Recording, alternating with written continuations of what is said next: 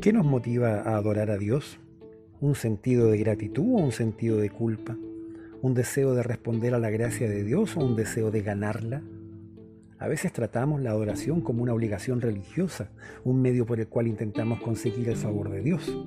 Aquello que Dios planeó para que fuera un gozoso ejercicio de libertad se convierte en una aburrida experiencia de legalismo. Hoy hablaremos dos minutos de la carta a los Gálatas. Cuestiones como estas desconcertaban a los cristianos de Galacia. Si bien habían empezado a andar con Dios al creer en el Evangelio, forasteros que afirmaban tener una experiencia religiosa mejor hacía que les tambaleara la confianza en su fe. Estos judaizantes eran gentiles que mantenían las leyes ceremoniales judías, en especial las que se referían a los ritos religiosos y a la circuncisión. Su fe no se apoyaba en el Evangelio, sino en su cumplimiento de la ley e instaban a los Gálatas que se les unieran según el modo de orar de los judaizantes, la vida cristiana pasa a ser un asunto de ganarse la gracia de Dios por su observancia religiosa. Pablo escribe su carta a los Gálatas porque están abandonando su fe auténtica en Cristo bajo la influencia de estos judaizantes. Después que comenzaron con la gracia de Cristo, ahora optan por pasarse a otro evangelio. Después que empezaron con el Espíritu, ahora viven según esfuerzos humanos.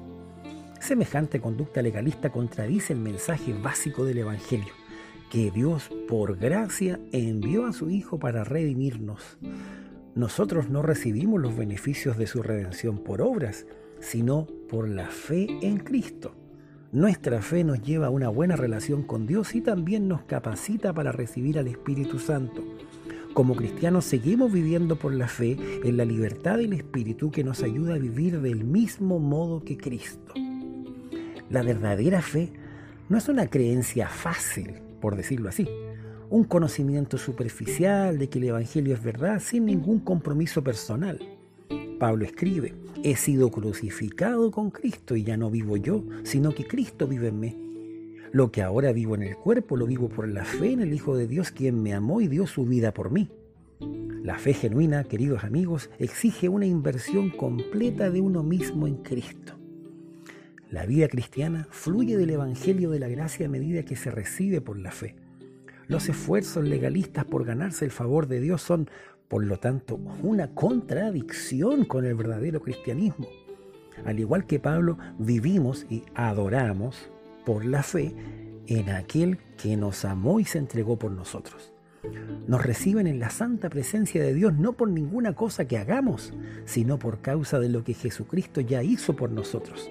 De esta manera nuestra adoración siempre será una respuesta fiel, comprometida, gozosa y libre a la gracia de Dios que se nos da en Cristo. Él dio su vida por nuestros pecados para rescatarnos de este mundo malvado, según la voluntad de nuestro Dios y Padre, a quien sea la gloria por los siglos de los siglos, dice parte de los versículos 4 y 5. Que tengas un muy buen día. Dios te bendiga.